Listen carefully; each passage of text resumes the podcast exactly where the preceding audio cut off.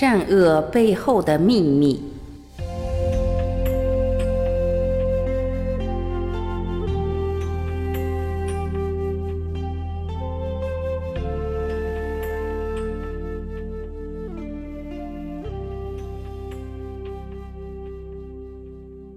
天下皆知美之为美，斯恶已；皆知善之为善，斯不善已。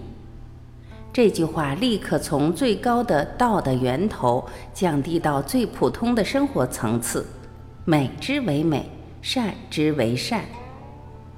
那个玄妙的空无啊，那些东西突然间没了，它突然间从最实际的跟你讲：有无相生，难易相成。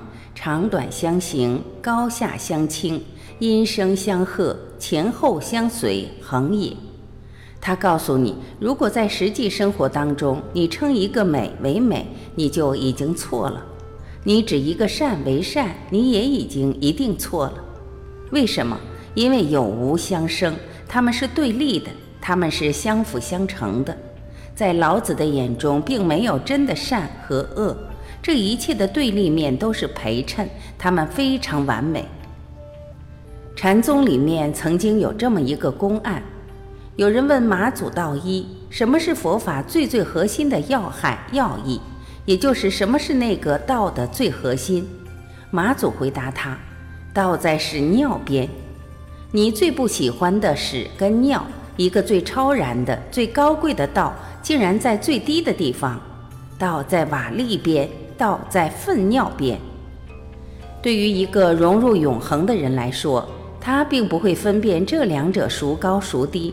这两者对于他来说是必须完美匹配的，不能缺少任何一个面。你不能缺少有，也不能缺少无；不能缺少难，也不能缺少易；不能缺少短，也不能缺少长。所有这一切都必须完美的匹配，没有哪个更好。没有哪个更丑，也没有哪个更善，它们必须以相辅相成的方式才能存在于这个空间当中。所以恒也，这是永恒的法则，是以圣人处无为之事，行不言之教。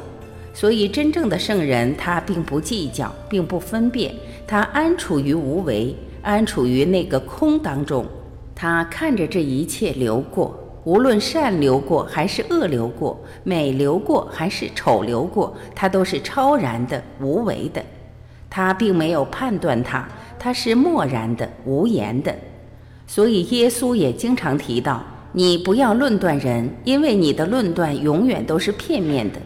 你论断这个人很好，然后那个人是坏人，你觉得很有道理，你觉得这种论断一定是对的。但是，当你站在更高一个角度的时候，你会发现它很可笑。曾经有这么一个传说，据说有一个人因为疾病，他的灵魂离开了身体，他的灵魂忽然间到了一个美妙的天堂花园里，他身边充满了天使，他一看到天使，开始很高兴。但是很快，他回忆起一生的坎坷，就开始向天使诉说他的悲苦。那些天使静静地听着，非常温和，也没有回答他。然后，天使们带他到一个地方，让他向下看。他忽然看到，在地球上有一个男子酩酊大醉，倒在路旁的阴沟里。那个男子身无分文，非常贫困，而且几乎没有什么性格上的优点或者能力，在世人眼里几乎是个一无是处的人。然而天使在他耳边悄悄地告诉他：“他说，其实那个男子是一个美丽的天界灵魂，有意转世到地球上来的。”他很吃惊。为什么一个如此美丽的天界天使转世到地球会成为一个酒鬼，而且一无是处，半夜醉倒在阴沟里？天使跟他说：“你不要急，待会儿就会知道那个原因。”然后他静静地看着。半个小时以后，这个酒鬼旁边走过了一个律师。那个律师仪表堂堂，很有钱，而且事业非常成功。他就住在离这个阴沟不远、前面一条街的一座洋房里。那天晚上，他办案以后就路过这条路，看到阴沟里躺着这个人。他路过他身边的时候，出于短暂的同情心，把这个阴沟里的人拉了起来。当然，这个律师本来一直是上层社会生活的人，本来很不屑于靠近这些底层的人。但是那天晚上，也许有一丝的善良启发了他。他把那个人拖出了阴沟，并且扶着他回到了那个男人的家里面，然后两个人就分别了。从此以后，这一生当中，他们都没有再碰过面。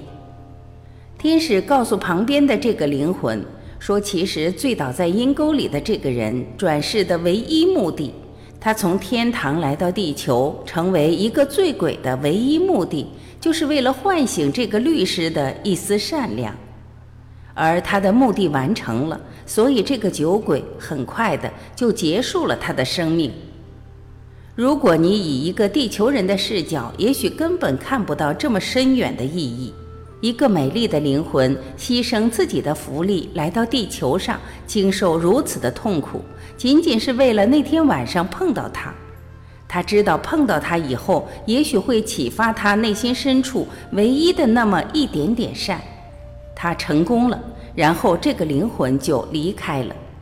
所以，当你处于一个更大的视角，当你的灵魂来到了天堂，也许你能够领会你尘世中间曾经受过的那些苦难，你能够领会尘世中间所有被你评判的善和恶，他们并没有决定性的意义，他们的背后都有着一个永恒的善的推动力。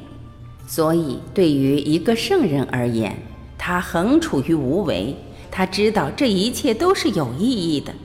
一个善的人是有意义的，而一个强盗也是有意义的。不要那么快的论断这一切。